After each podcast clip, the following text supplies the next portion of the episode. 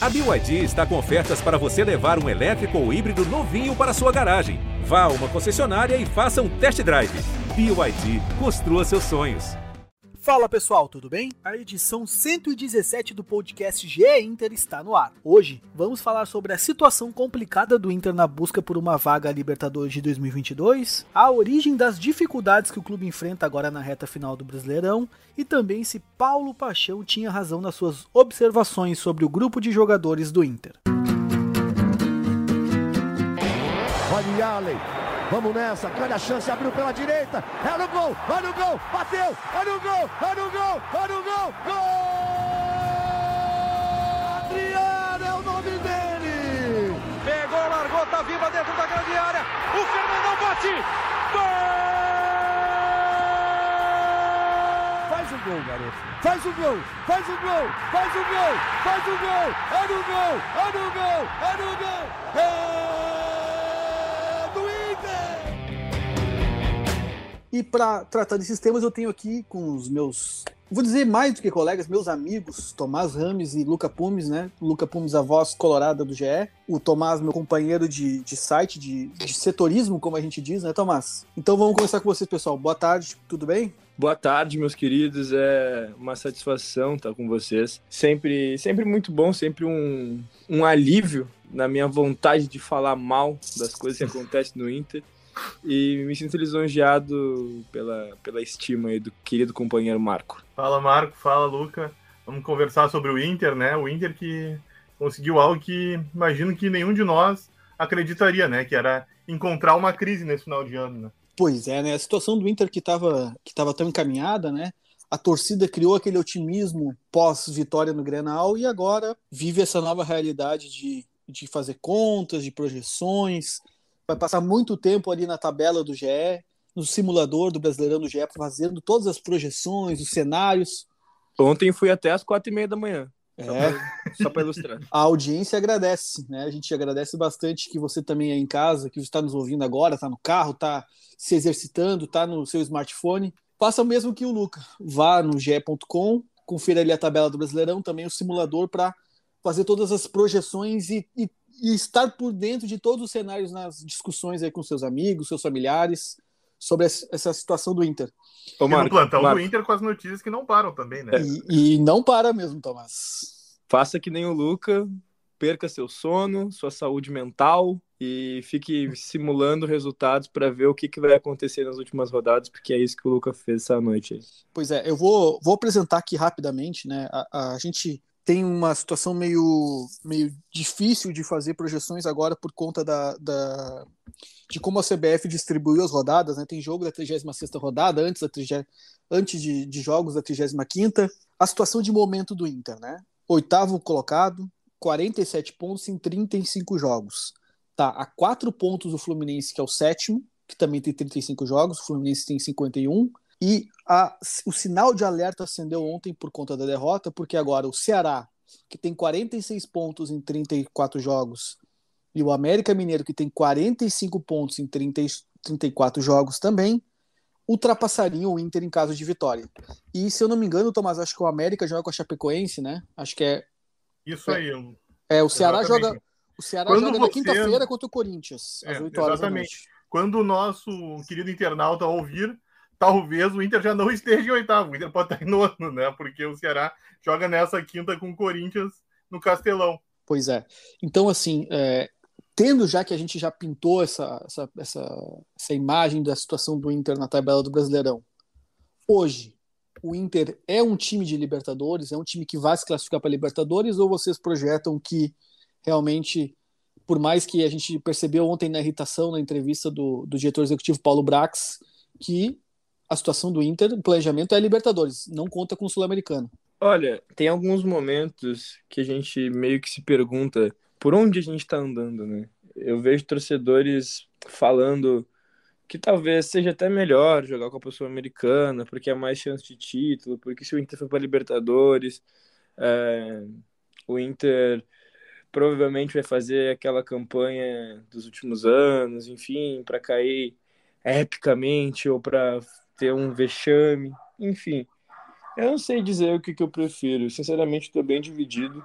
é, talvez é, a gente até, se for para continuar com, com o grupo sem reformular, é, talvez até, não vou dizer que seja melhor, porque daí eu estaria, é, pô, sendo, sendo muito louco, né, dizer que jogar Copa Sul-Americana é melhor jogar Libertadores. Mas se não for para reformular o grupo, meu, quem sabe, quem sabe até a gente se agarra no que a gente tem e, e tenta ganhar para ser feliz um pouco, porque Olha, o que eu vi ontem foi desesperador, sabe? O time não podia jogar do jeito que jogou. Eu acho que pensar um jogo da maneira que o Aguirre pensou ontem, tanto nas trocas quanto nos 11 iniciais ali, meu Deus do céu, velho.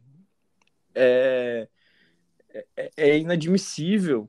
O Saravia, não sei se na carreira dele ele já jogou como ponta, mas o Inter tem jogadores de frente. Eu não entendo por que, o Gustavo Maia não entra com mais tempo. Eu não sei por que, que ele não, não pode começar uma partida. Por que, que a gente, de repente, vai jogar sem centroavante? Óbvio, o Yuri tá machucado, mas por que, que não se dá mais chance pro Cadorini? Ontem ele entrou, ele perdeu a, a chance da partida, mas na único, no único momento em que a gente teve um cara ali na área para definir, ele teve é, tempo de reação para fazer. Talvez se ele tivesse é, outras chances. A gente sabe que centroavante às vezes não é o maior primor técnico do time, às vezes o cara é simplesmente um fazedor de gol, ele precisa de uma ou duas chances para fazer.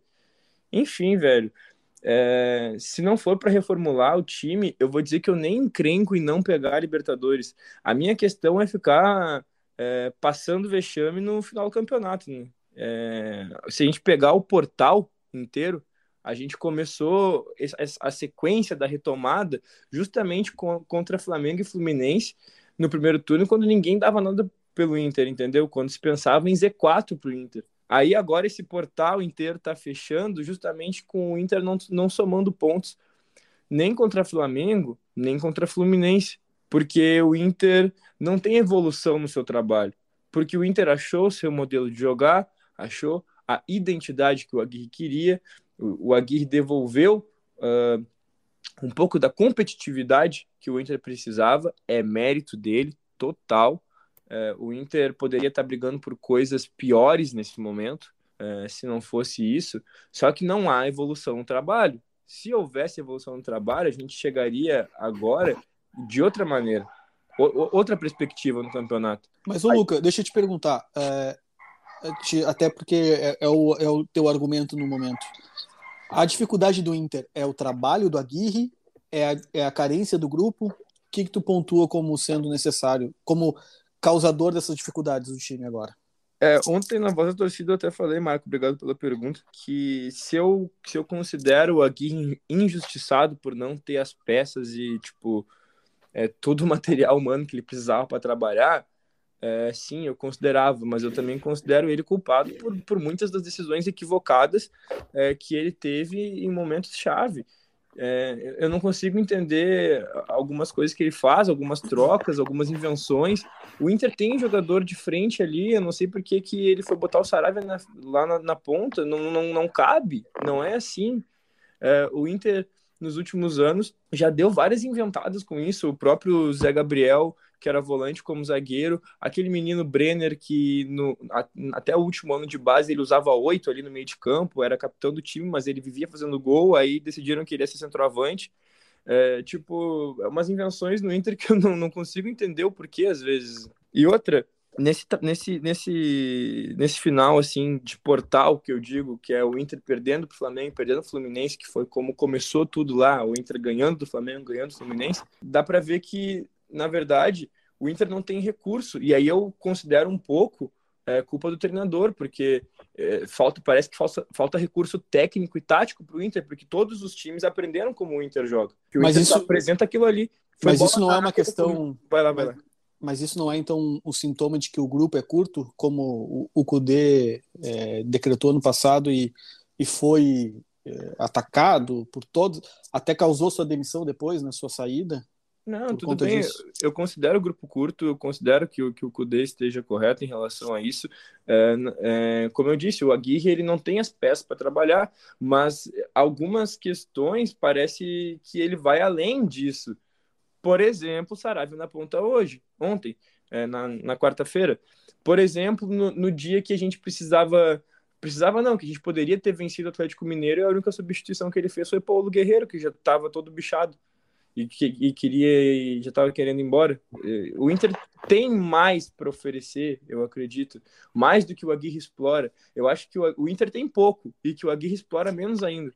Tomás, a gente ouviu aí a, a voz do torcedor que é apaixonado, que sofre com, com essa questão. Vamos para o lado não da. Dorme. Não dorme, né? Vamos para a parte do, de quem a gente. Do, do nosso lado da trincheira, né? A gente que tenta analisar, tenta identificar o que está acontecendo, buscar informações de bastidores na tua avaliação, Tomás, o Inter hoje sonha só com a Libertadores e vai acordar com a Sul-Americana? Ou é possível ainda conseguir essa vaga na reta final? Possível é, mas está uh, cada vez mais complicado, né? O Inter produz pouco, cada vez menos, né? O Inter perdeu as últimas três partidas. A última vez que o Inter tinha perdido três partidas seguidas foi em 2016. Acho que o Luca não deve gostar muito de lembrar desse ano, né? Uh, o Inter tem jogado pouco mesmo, o grupo não consegue andar. Óbvio, ele perdeu o Daniel e o Yuri, que provavelmente o Yuri seja o grande nome do time, né? Ele, o Aguirre até chegou a citar que o time sente saudade do Yuri por tudo que ele representa, né?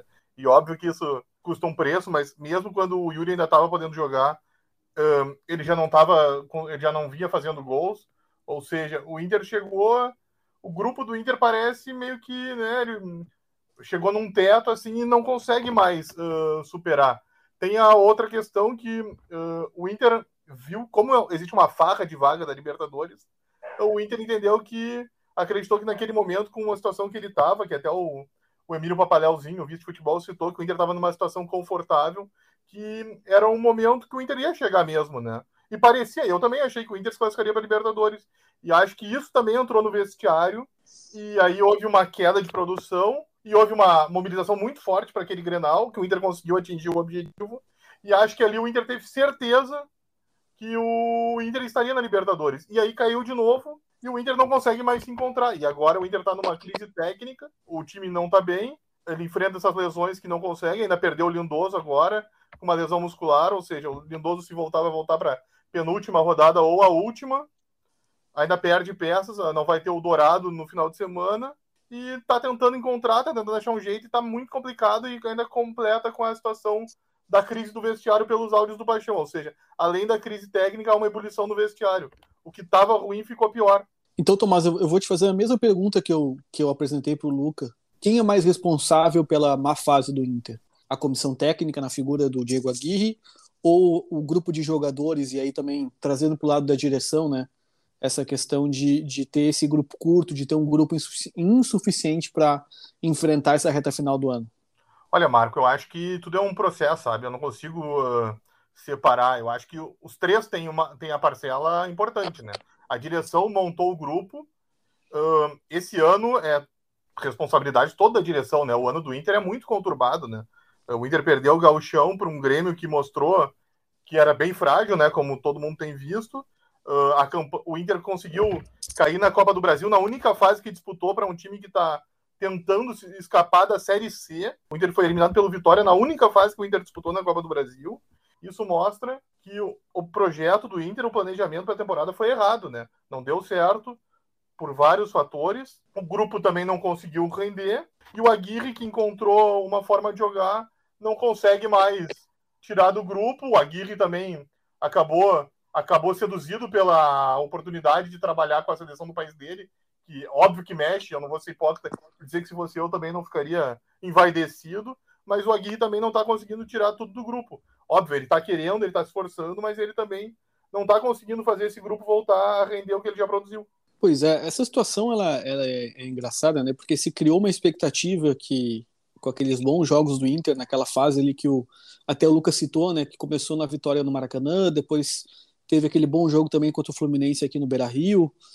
E o Inter encaminhou uma sequência de vitórias e, e, teve um bom aproveitamento, né? Até na questão de pontos, se não foi a melhor questão é, de retorno técnico, na questão de pontuação, que é o que julga e o que vai colocar os times depois em Libertadores, Sul-Americana, candidato ao título, rebaixamento, é, é a questão da pontuação. E o Inter construiu uma campanha muito sólida, né? No retorno, foi, era um dos melhores times até a sequência ali iniciada no jogo contra o Palmeiras, quando começou essa sequência de jogos contra adversários diretos e e começou também a, a encontrar dificuldades, né? Nos últimos 10 jogos. tempo ele teve só atrás do Galo, né? Exatamente. O Inter... Hoje ele está em sexto, né? Se, se eu não me engano, Tomás, boa parte o Inter era terceiro, era Atlético Mineiro, América Mineiro e Inter, se eu não me engano, tá? Mas agora a gente não tem como também fazer essa verificação porque é, já, já computou todos os, os, resultados novos, né? Então a Hoje gente não. Tá em sexto. É, ainda assim, para ver como a campanha do Inter é tão ruim nessa sequência dos últimos 10 jogos, o Inter tem 27% de aproveitamento. Se a gente for para a tabela, o Inter hoje seria o, o vice-lanterna. Só a Chapecoense tem menos, que é 14,7. Então a situação é muito, muito, muito delicada e liga um sinal de alerta. Eu vou também entrar na, na questão, eu, eu não vejo o Aguirre como tão responsável. Eu vou justificar o meu argumento com, com, essa, com essa posição assim. Ele tem tentado encontrar soluções no grupo o Palácios de falso 9, o Saravia na ponta, que o, que o Luca não gostou, mas enfim, é, é, o que ele poderia fazer se ele não tem as peças, né?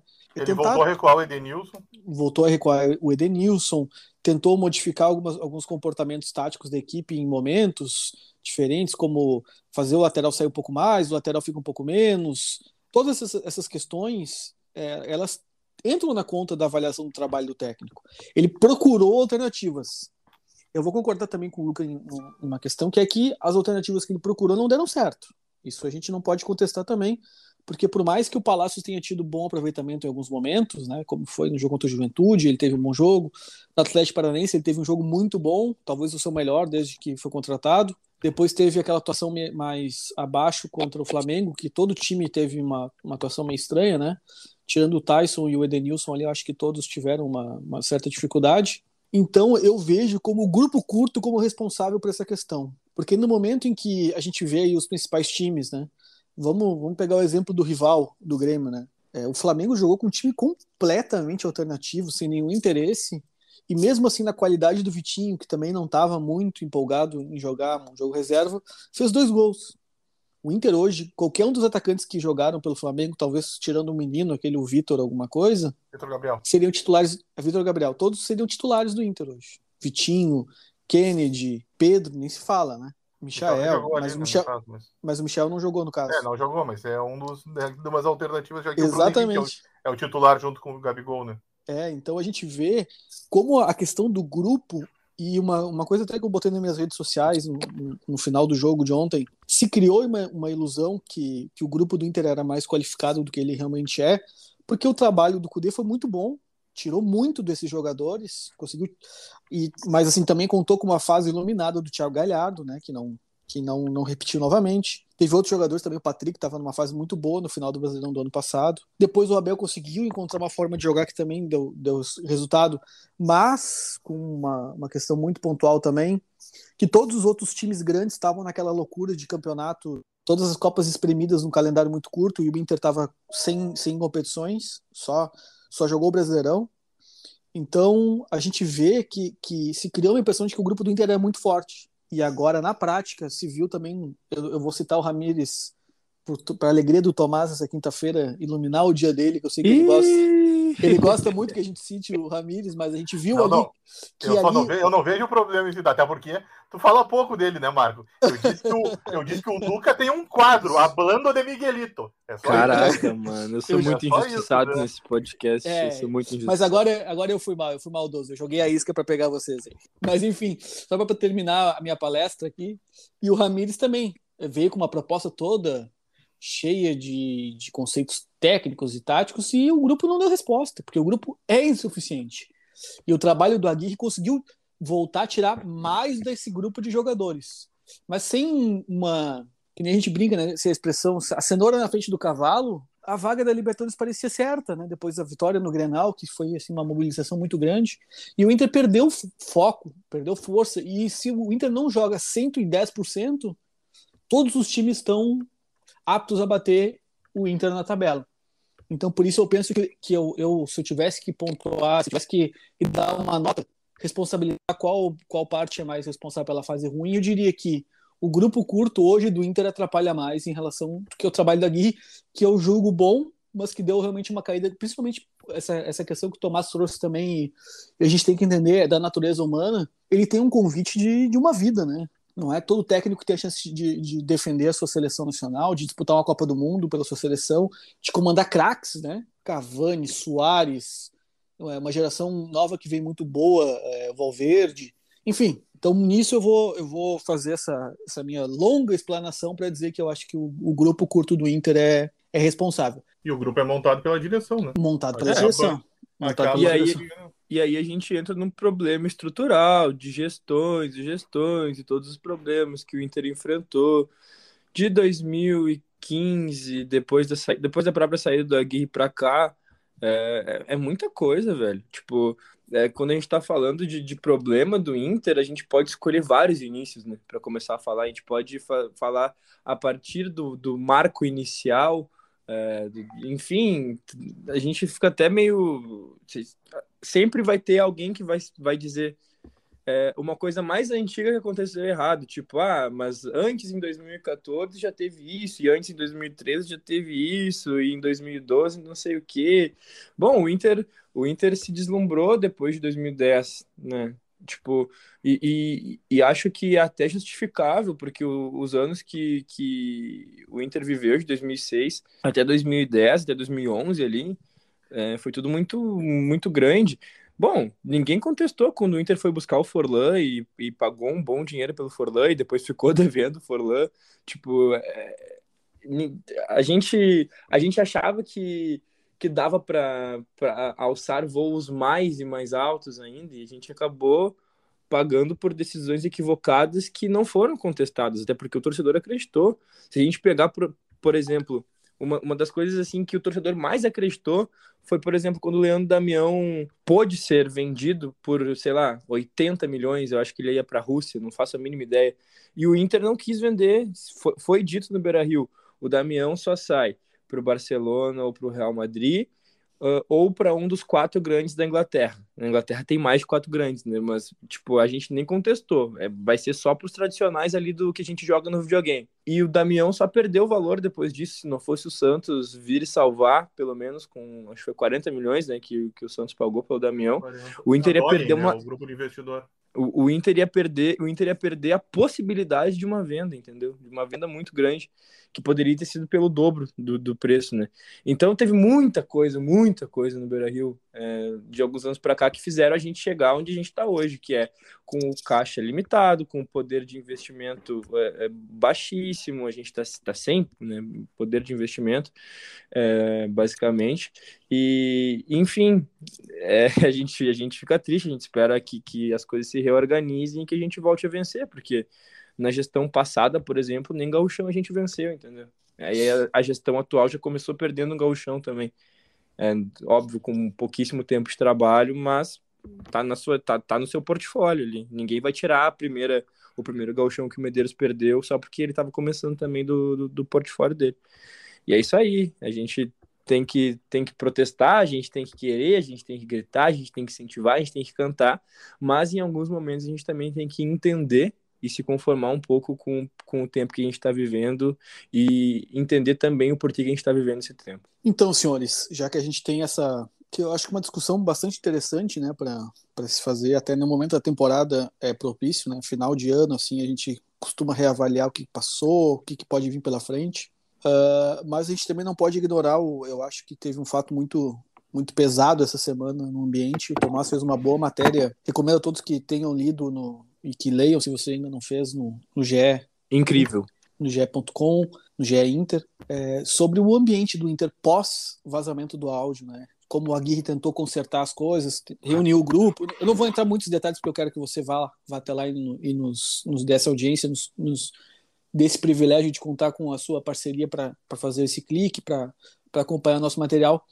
Mas, Tomás, é, a gente viu ontem, até depois do jogo, né? Ontem eu cito porque hoje reforço, a gente está gravando na quinta-feira, dia 25, é, horas depois da derrota pro, do Inter pro, por Fluminense no Maracanã, uma hashtag que tomou conta das redes sociais, né, teve até momentos de, de, ficar no topo ali como uma das mais citadas, que é hashtag Paixão Tem Razão. Então, eu vou estender essa pergunta, vou dar a chance dos meus colegas de podcast de abordarem o tema. Paixão tem razão? Eu, eu só vou pedir para a gente não... Eu sei que, que não, não seria para esse lado que a gente levaria, né?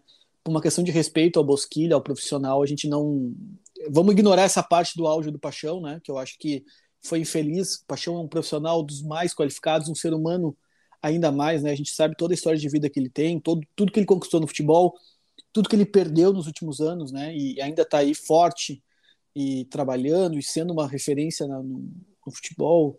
Paixão vai ser páginas de. As pessoas vão estudar a carreira do Paulo Paixão, vão estudar o trabalho do Paulo Paixão para fazer o futebol daqui a 50 anos.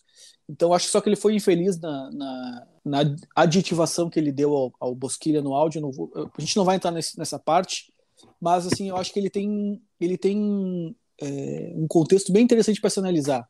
A questão ali de oxigenação do vestiário, né? Foi tema também nas coletivas do pós-jogo contra o Fluminense, essa questão. Eu vou começar por ti, Tomás, porque tu foi o autor da matéria que eu citei, né, do, de como é que foi esse trabalho de bastidor do Aguirre, e como é que esse áudio será que uh, faz uma leitura do, do ambiente colorado? Assim que viralizou os áudios, né, obviamente acabou chegando no vestiário do Inter, né. Os jogadores também ouviram, né. Se eu ouvi, se eu ouvi, o Luca ouviu, os jogadores acabaram ouvindo também. Ficou, foi muito complicado, um, o vestiário ficou muito desconfortável, os jogadores se sentiram expostos né, pela situação, teve um clima muito ruim mesmo, tanto que o Paixão, né, de cara, foi, foi falar com o Brax e pediu demissão. O que o Aguirre né, fez umas vezes de bombeiro para tentar apagar esse incêndio, né? Chamou Bosquilha, chamou os jogadores todos, né? Reuniu o grupo para tentar, né, acalmar os ânimos, dizer, reiterar o carinho que ele tem pelo Paixão, e ele tem mesmo, ele gosta muito do Paixão, só que ele não concordava, não era a opinião, a opinião que o, o Paixão tinha dado ali, não era dele. O Agui tentou contornar, mas o, o, clima continuou complicado ali, né? Os jogadores não gostaram do que ouviram. Eu não vou ser hipócrita, né? Se eu ouvisse alguém falando de mim, eu também ia ficar incomodado, né? Então acho que é até uma reação natural do ser humano, né? Quando ouve alguém que, ainda mais que é próximo de você, falando de ti, acaba, né? Causa um, um mal-estar. E esse mal-estar estava ali e tentou corrigir. Apesar disso, nós temos que lembrar que o grupo do Inter tem, é assim, jovem, né? Uh, se for ver, depois do jogo, o próprio Edenilson citou isso, que o grupo do Inter é jovem, né? O Tyson já tinha falado uma vez, o Tyson também citou que ele conversa com o presidente, com a direção, sobre reforços, que o, que o grupo do Inter precisa dar uma encorpada e o próprio Aguirre conversa com a direção também, né? Que, que, o grupo precisa dar uma encorpada internamente. Ou seja, o Inter sabe disso, não sabe que precisa melhorar o, o que tem ali dentro, né? Sabe que precisa encorpar. E se for pegar, uh, acho que foi o Luca até que citou no começo, né? As trocas. Ah, por que não bota o Maia? Pensa, o Maia não começou jogando, o, o Cadorini também não. O próprio Johnny não começou jogando, né? São garotos que poderiam ter começado jogando, mas que o Inter optou em não começar no Maracanã, né? Ou seja, se for vendo, assim, tem algumas ligações, embora não precisam ser de jogo, mas que não apareceram no jogo, né? Pois é, é, é muito, é muito delicada essa situação, assim, de quando se expõe as, as vísceras do vestiário, né? Quando se, ainda mais alguém de dentro do clube coloca uma, se posiciona com e acaba no clube, né? Um dos é, mais vencedores do clube, né? Um... Exatamente, campeão do mundo, né, Tomás? E, e assim... O Paixão é, tem, tem uma relação muito forte com a torcida. Bom, acho que o Paixão tem relação forte com quase todos os ambientes que ele vive, mas no Inter ele é muito bem quisto, né? Muito. Tanto pelos torcedores quanto pelos funcionários, por todo mundo que envolve o, o mundo Beira-Rio ali, né? É, assim, só para reforçar mais uma vez, o Paixão é uma pessoa, é um ser humano sensacional. A história de vida, a, a história de vida, é, é querido, né? é, a história de vida dele é, é incrível. É, ter um pai que precisa enterrar um filho e supera isso e, e... dois no caso, né? Sim, é, eu não quis nem entrar tanto no detalhe porque hum. assim imagino o grau de tristeza que um pai deve sentir. Hoje eu sou pai de um, de um menininho de seis meses e eu não consigo nem imaginar a dor que ele precisou superar para seguir firme e forte, né? Trabalhando. E, e, uma pessoa com um astral maravilhoso. Só para fazendo de novo esse parênteses, porque é muito triste o que aconteceu com o Paixão no, no sentido de, de, de, ver uma, um personagem desse tamanho terminar uma, uma passagem nova pelo Inter de, dessa forma. Eu vou te questionar também, Luca, porque eu quero saber como é que o torcedor recebe isso, né? Sabe, ouvindo de um profissional de dentro, um cara respeitado, um cara de que a opinião pesa, né? Uma coisa é, o, é um, eu não vou citar nomes também, mas um, um outro funcionário do clube é, acabar caindo na internet, né, ter um áudio seu exposto Outra coisa é um cara como o Paulo Paixão ter essa, essa questão colocada assim publicamente de avaliação. Como é que o torcedor recebe isso, Luca? É, é complicado, né? Tipo, eu vou entrar mais na, no diálogo, assim, mais pelo entendimento. Tipo, o Paulo Paixão é um cara de 70 anos, né? Tipo, ele tem muita vivência no futebol. Pô, o cara carioca da Tijuca lá tem um jeitão dele de falar, né? Tipo, por mais que ele, que ele seja um profissional há muito tempo, a gente não pode também, né, é, tirar a nossa bagagem, sei lá, da vida toda.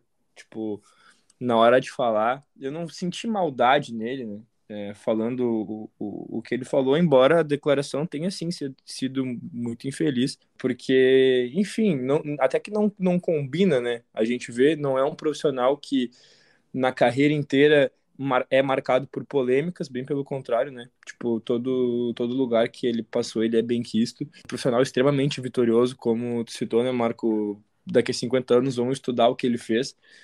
É, mas se tratando de torcida, a gente sabe que as pessoas tomam lado. Porque, tipo assim, é futebol, tu, tu naturalmente tu é apaixonado por futebol e, e tu não, não trabalha com, com jornalismo, com, ou sei lá, tu não é empresário, que tu tem que, tipo, ou ser isento, ou, ou tu tem que ter boas relações com todo mundo, tu vai tomar um lado. Se tu é torcedor, tu vai tomar um lado. Naturalmente, é, tu quer defender passionalmente as coisas, e se tratando de situações internas, não vai ser diferente. E eu vou dizer que eu não vi muita polarização, não, eu não vi é, muita gente falando que o Paixão pegou pesado ou qualquer coisa do tipo, porque, enfim, há pouco tempo atrás, é, o Bosquilha se irritou um pouco né, com alguns comentários, falando no Twitter, o pessoal já estava meio, meio bolado com ele lá, é, e eu acho que ele foi muito bem.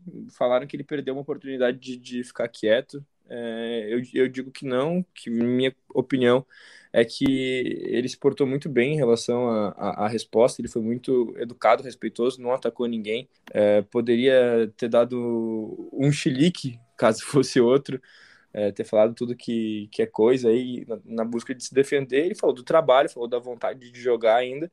Eu posso ser bobo, mas eu acredito. Eu acredito mesmo é, que, ele, que ele queira jogar, que ele queira estar melhor para a temporada que vem. Ele sabe que a temporada dele é, tá abaixo, mas nada justifica também né, a, a, a declaração. É, eu vi muita gente dizendo, tipo, ah, se tem alguém no, alguém no, no clube que sabe quem tá fazendo trabalho sério ou não, quem está enganando ou não, é o preparador físico. Eu acho que vai muito além disso, né? Eu acho que a comissão técnica toda está ali olhando sempre, está vendo os treinos. O preparador físico não é o único cara que, que, que, que tá vendo o jogo, mas eu entendo que de alguma maneira, assim, na crítica, não nas citações, é, o, o Paixão na minha concepção, tem razão. Tipo, o Inter precisa reformular se quiser alguma coisa, nesse ponto. Quando ele fala que o Inter precisa investir, que a coisa tá, tá difícil, que o Aguirre olha para trás e não tem opção, como a gente já falou aqui no podcast hoje,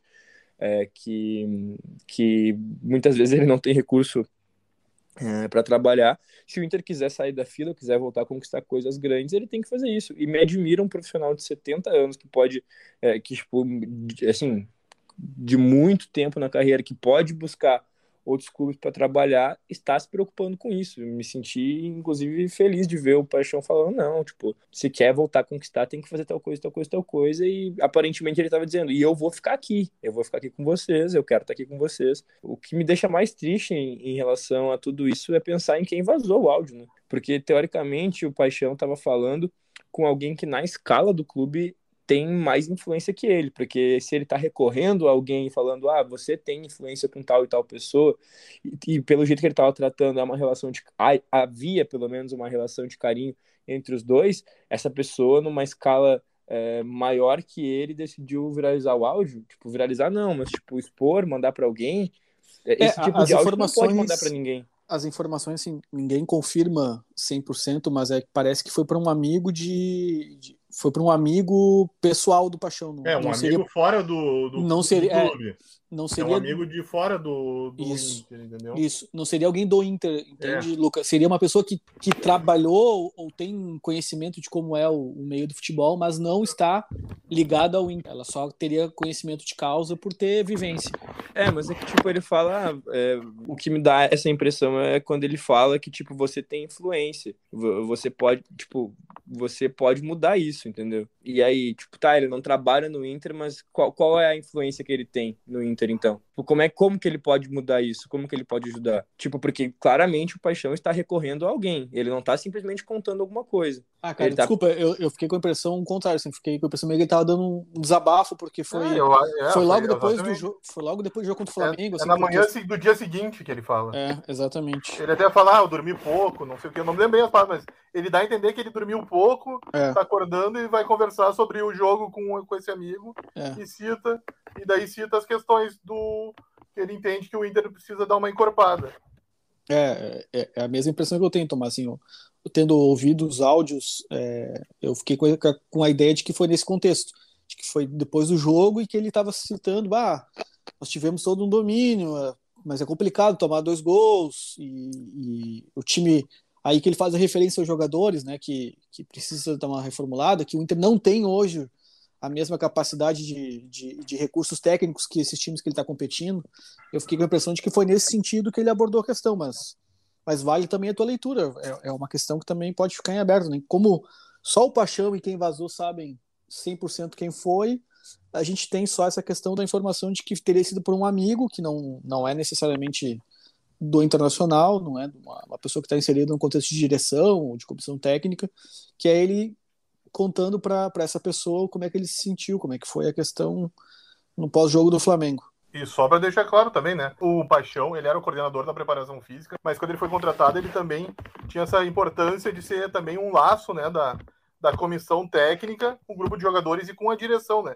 Ele trabalhava nesse lado assim de estreitar essas relações. O Paixão, ele buscava incentivar o grupo, mas também ele tinha que conversar com a direção e o Aguirre, né, lógico, a pessoa mais próxima dele ali, sobre como montar o grupo. Ou seja, eles conversarem nos bastidores sobre isso é algo natural. O problema foi ter ele ter falado para um amigo e ter vazado esse problema que acabou expondo o grupo. É, exatamente. Essa é a questão, é que se traiu a confiança e no sentido de, de que um tema interno do clube foi levado para a opinião pública, do- né? do É. É, eu não duvido também que essa seja a própria avaliação interna, né? A gente não, a gente não, é, o Paulo Brax é, em sua coletiva depois do jogo contra o, contra o Fluminense citou que o Inter realmente está fazendo a sua preparação para 2022, mas tudo depende ainda da classificação ou não para Libertadores, né? O, o nível de investimento que será feito depende muito também do nível de competições que o Inter vai disputar. Meus amigos, eu acho que a gente conseguiu abordar uma série de temas importantes, né? O que está na cabeça do torcedor hoje é o que a gente conseguiu falar agora no podcast. É, para a gente encerrar essa, essa a edição 117 do, do GE Inter, eu deixo para vocês aqui a dúvida, né? Nós vamos gravar na próxima quinta-feira. É, quando a gente combinar de gravar na próxima semana, o Inter ainda vai estar na faixa de Libertadores? Ainda vai estar ali. Agora, hoje, pela situação atual de, de questão da final, das finais de Copas, o Brasileirão teria um G8, com o sétimo e o oitavo colocados classificados para pré-Libertadores. O Inter vai estar nesse grupo? Confio que vai estar. Uh, embora todos os indicativos me digam que não e que.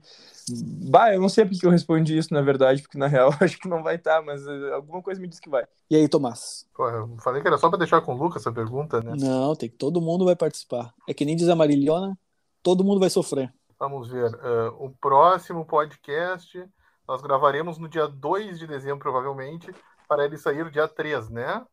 Ou seja, o Inter não estará na, na zona da classificação para Libertadores. Não estará. Porque Eu- se o Ceará joga com o Corinthians nesta quinta-feira e é um resultado complicado, na quarta que vem tem América e Chape no Horto, no Independente. então o Inter não estará, o Inter estará com muita sorte em nono. Pois é, eu estou fazendo aqui essa mesma observação da tabela, eu estou olhando aqui. É que a CBF também ela gosta de nos, nos criar desafios para fazer o nosso trabalho às vezes. O Inter joga é, domingo contra o Santos às É, o Inter joga 19 domingo contra o Santos também, tem isso, né? É, mas é, eu tô vendo aqui pelo, pelos outros jogos, né, Tomás? Porque assim, ó, o América vai ter dois jogos também. Ele vai, ele vai receber o Bragantino no sábado, dia 27, e vai enfrentar é, a Chapecoense dia Chape dia 1 primeiro, é. Então, provavelmente vai fazer três pontos, né? É. Vai a 48. E eu acho que o Inter ganha do Santos. Eu acho que o Inter vai a 50 pontos. Então eu vou eu vou equilibrar a disputa. Equilibrar não, né? Eu vou decidir a disputa como mediador do, do nosso podcast. Eu vou fazer a, a defesa de que eu acho que o Inter vai estar sim entre os oito. Vai estar ali ou em, provavelmente em oitavo, né? Porque o Fluminense hoje já tem 51 pontos. É. Acho que pela, pela tabela, o Inter deu sorte nessa, na- nessa reta final, né? Tem confrontos vencíveis, se vencível for uma expressão correta. Eu errei, eu esqueci do jogo do Inter, né? Eu, eu olhei Ai, só, ai, ai. eu olhei só? América e Chaves. Mas tá, segue assim, vamos lá. Fica 2x1 um, então. um Então, abraço, então, a minha resposta. isso, só para criar uma, um antagonismo, Tomás. Para criar um um. abraço a resposta. Não. Vambora, segue assim. Eu vou então com isso, com essa nossa, com esses temas que a gente abordou hoje, acho que a gente conseguiu fazer uma, uma- a gente conseguiu fazer uma leitura bem interessante no momento do Inter, né? E, espero que o, o nosso ouvinte, a nossa ouvinte, acompanhe o podcast e, e também faça essa reflexão sobre o momento. Com isso, eu encerro o nosso programa de hoje e faço o convite para que você siga nos lendo no GE Inter que, e também deixe o recado para que você pode encontrar essa edição do podcast do GE Inter no nosso site, no Spotify, Apple Podcast e também nas outras plataformas. Com isso, eu mando um abraço para meus amigos aqui, Tomás Ramos e Luca Pumes, e até mais.